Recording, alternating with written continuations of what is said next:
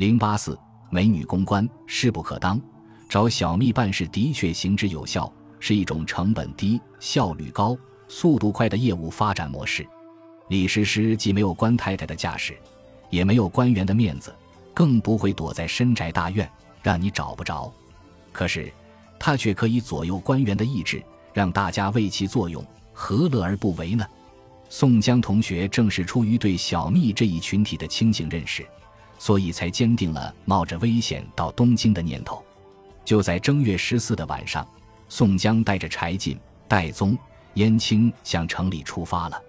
宋江的目的地很明确，李师师的从业地点。也不知道这哥儿几个有什么特别的爱好，还是咋的，反正很快就找到了东京的风月场所，并发现了李师师所在的单位。不用说，大家都知道，这可是高档会所。书中介绍，外悬青布幕，里挂斑竹帘，两边尽是碧纱橱，外挂两面牌，牌上各有五个大字，写道：“歌舞神仙女，风流花月魁。”宋江毫不迟疑地在旁边的茶楼找了个地方坐了下来，然后他对服务员说：“这个花魁小姐是哪位呀？”服务员高进告诉他：“这是东京第一流的交际花李师师小姐。”宋江说：“不会是跟当今皇帝打得火热的那位吧？”这下服务员可吓坏了，赶紧说：“哥们儿，小声点，没准就被皇帝的爪牙给听见了。”经服务员这么一提醒。宋江就更放心了，他赶紧把燕青叫过来，悄悄地对燕青说：“我十分想见李师师一面，你一定要偷偷的进去，千万要注意行踪保密。”燕青一看是让他见美女，二话没说就进入了李师师的工作单位。进门之后，燕青告诉李师师的经纪人：“现在有一个大财主很想见见李师师小姐，什么都不干，就想跟李师师小姐在一张桌子上喝杯酒。”因为怕影响职业形象，所以就不告诉你们大财主叫啥了。经纪人哪遇到过这种好事啊？给钱还不发生肉体关系，那就赶紧的吧。转头就把这个情况向李师师反映了。李师师出来一瞧，顿时喜上眉梢。前面站着的这个叫燕青的人，果然一表人才，十分养眼。就冲燕青的面子，这个财主也得见见。对财主请吃饭的意见，李师师迅速答应了。燕青回来，把情况跟宋江一说，他们几个就进来了。刚坐上没一会儿，就有人报告李师师：“皇帝先生来了，赶紧准备准备。”李师师立刻把皇帝要来的情况告诉了宋江，同时还补充说：“明天皇帝到上清宫，肯定就不来了。你们要是觉得服务不周，明天弥补你们的精神损失。”宋江他们一听，赶紧撤吧。刚出来，他们就碰见了史进和穆弘同学，尤其是史进，还诗性大发，高声大唱：“浩气冲天冠斗牛，英雄事业未曾愁。手提三尺龙泉剑，不斩奸邪事不休。”这不是故意投案自首吗？宋江迅速带上他们两个赶回客栈。回去一看，李逵同学醒了，正闹意见呢。李逵的意思是，你们把我带过来，就知道自己腐败。他表示要参加到腐败集体当中。宋江说：“好，明天元宵佳节，带你好好逛逛。”元宵节的晚上，这哥几个就出去了。还是燕青拿着一百两黄金，敲开了经纪人的大门，把来意一说，就带着宋江等人进去了。可是到了李师师门前。宋江给戴宗和李逵这两个兄弟安排了新任务——站岗。见到李师师之后，宋江充分赞美了李师师的从业经历，并对李师师的职业道德进行了夸张性描述。接下来，柴进和燕青发挥泡妞大法，逗得李师师抿嘴直笑。宋江的失落感立刻强烈了，别说是泡妞，就是见的世面也没这哥俩儿多呀。喝了几盅之后。宋江情绪再次失控，开始宣拳裸袖，点点指指，拔出梁山坡的做法来。我早就说过，喝酒乱性的宋江成不了天下的英雄。上次宋江喝多了就提反诗，这次宋江喝多了就争风吃醋。李师师是何等人物，当然不会跟宋江计较，但他心里早已否定了这个失落感太强的男人。也正因为如此，他日后不可能在皇帝面前真心实意地为宋江美言。美女爱英雄，但不会爱酒后乱性的小人。男人失控的地方不多，一个是事业，一个是女人。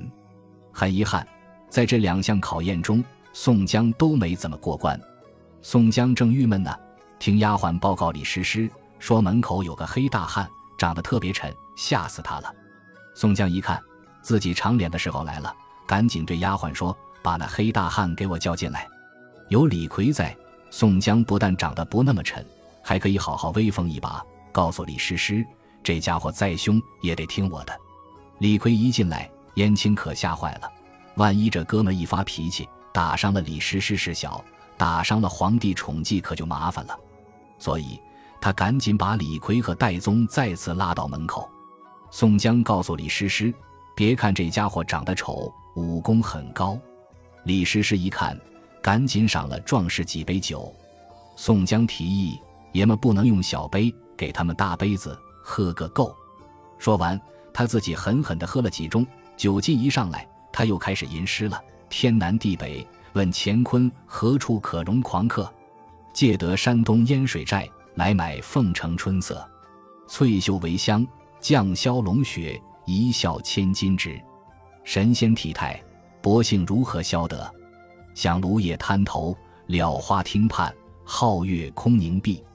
六六雁行连八九。”只等金鸡消息，一胆包天，忠肝盖地，四海无人识。离愁万种，醉香一夜头白。这词的意思是：我宋江才高八斗，一直无处施展，好不容易从晁盖手里拿到梁山的统治权，就跑到李师师小姐这里消费来了。可见我跟那些好汉过的日子多么无聊。李师师小姐这里真是太好了。尤其是您的模样，简直是神仙体态，就是千金买您一笑也值了。可惜我还要回到梁山，真希望您给我在皇帝面前美言几句，让我回到主流社会。我一胆包天，可惜朝廷没有一个人清楚我的想法，真是发愁啊！金鸡这个词说的太有前瞻性了，本来金鸡是报信才用的，但用在李师师这里，大家就自己想去吧。李师师一看这首词。怎么也看不明白，宋江正等着李师师去问呢。皇帝同学突然又来了，为了见李师师，皇帝还开辟了一条地道。就这种泡二奶的精神，绝对比为大宋子民服务强烈的多。宋江他们根本来不及出去，刚藏起来，就看到皇帝陛下跟李师师就彼此共同关心的话题进行了深入的交流。宋江一看，皇帝就在眼前，眼睛都红了。怎么办？宋江的想法是能亲眼见到皇帝，可是千载难逢的机会。如果错过了，恐怕以后就没这么幸运了。干脆带着柴进和燕青冲过去，把自己想招安的想法直截了当、诚诚恳恳地告诉皇帝算了。柴进赶紧警告宋江：“你现在就是逼着皇帝写个赦书，恐怕日后也有变数，根本不具可行性。”正商量呢。李逵把门口的杨太尉给打了，宋江他们一看，不拦着这小子，事情就大发了，赶紧拉着李逵就跑。李逵被拉到大街上，怒了：“宋江这小子跑到这里泡妞不说，还没我啥事，我非给他弄出点事。结果他们没拦住李逵，李逵又杀了回去。